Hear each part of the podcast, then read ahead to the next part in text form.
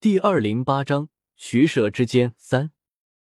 皇帝陪着阿九在那个女官寝室里等了许久，最后天太晚了，便安慰了阿九说：“皇宫这么大，那小子指不定是藏在哪个角落里委屈呢。没事的，等明天天亮了，那孩子想通了，自然就回来了。”事到如今，阿九也没有办法，只能如此想了。皇帝离开阿九的房间。心中一阵空荡荡的，他始终还是留不住他，他总有一天会走的。他在宫里的这段时间，每一天皇帝都过得很小心，因为不知道什么时候阿九就会过来跟他说：“我走了，多保重。”心事重重的皇帝没有回到寝房，也没有去妃子们的住处，而是一个人沿着御花园的小路慢慢的走着，似乎只有这样漆黑的夜色。才能治愈自己心底保留多年的伤痕。不经意间，来到一处假山。这座假山在宫里有些年头了，很高很大，上面还长了小草小花。皇帝小的时候没地方去了，经常会来这里，爬到山顶上，一个人坐着看星星，像一个小兽一样，独自舔舐着心灵上的伤口。如今三十五岁的皇帝。在这漆黑的夜色中，再次经过这座假山的时候，不由触景生情，怀念起从前的点滴。于是学着小时候的样子，爬上了这座假山，在山顶上静静的坐着，头上是繁星点点的夜空，周边是富丽堂皇的宫殿，独自坐在这座假山顶上，有着一种难以言说的孤单。十五年前的那一个雪天。赫连月白就是在这无边的孤寂中，遇上了一个女子。女子活泼风趣，仿佛上天赐给自己的一个礼物。后来，那个女子做了自己的皇后。再后来，分分合合，然后所有的一切就开始面目全非了。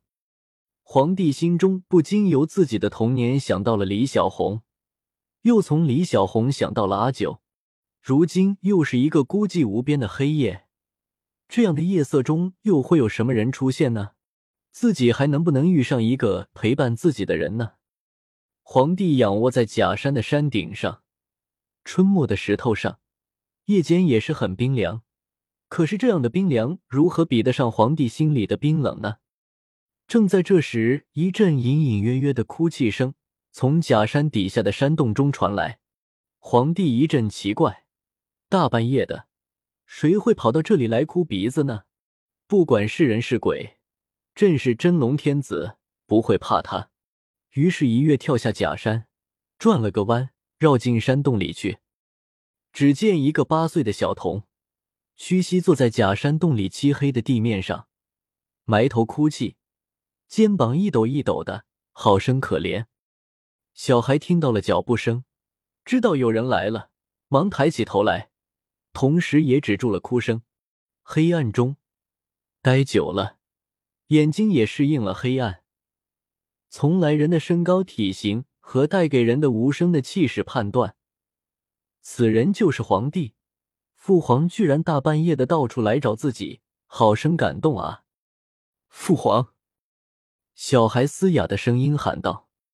皇帝听了这声称呼，顿时明白过来。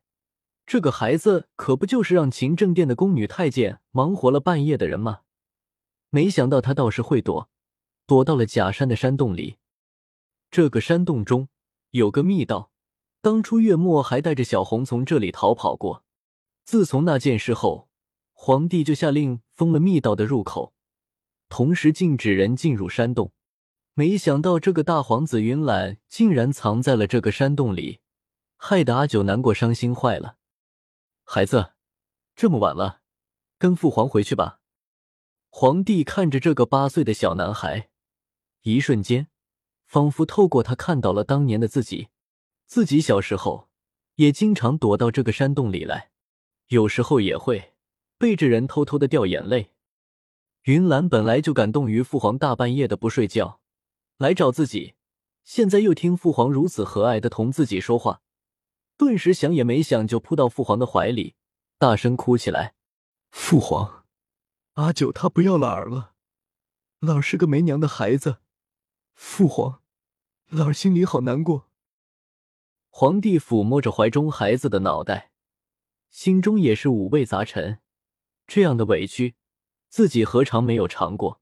当年银月太后一走就是好多年，带着小自己十岁的弟弟在宫外自由生活，而对于自己这个在宫里受尽委屈的大儿子，全然不顾。当初自己又何尝不是像兰儿这样的，又委屈又难过？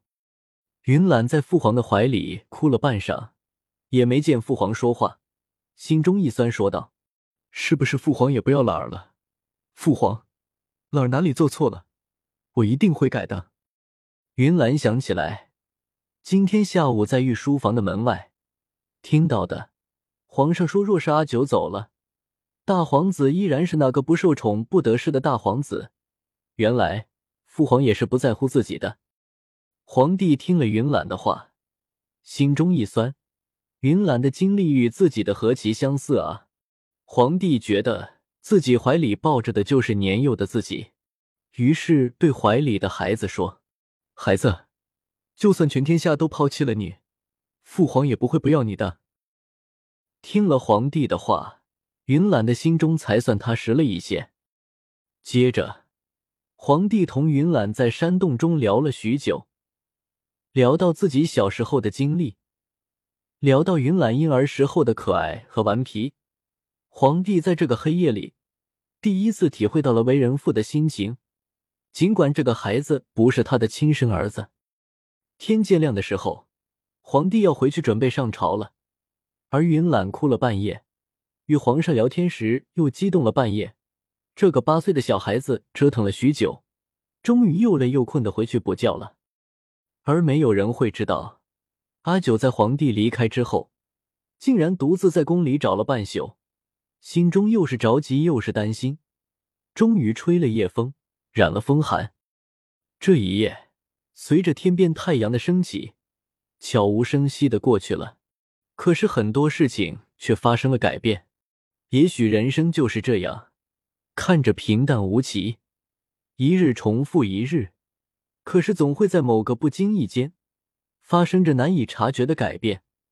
等到回过神来的时候，早已不是昨日面貌了。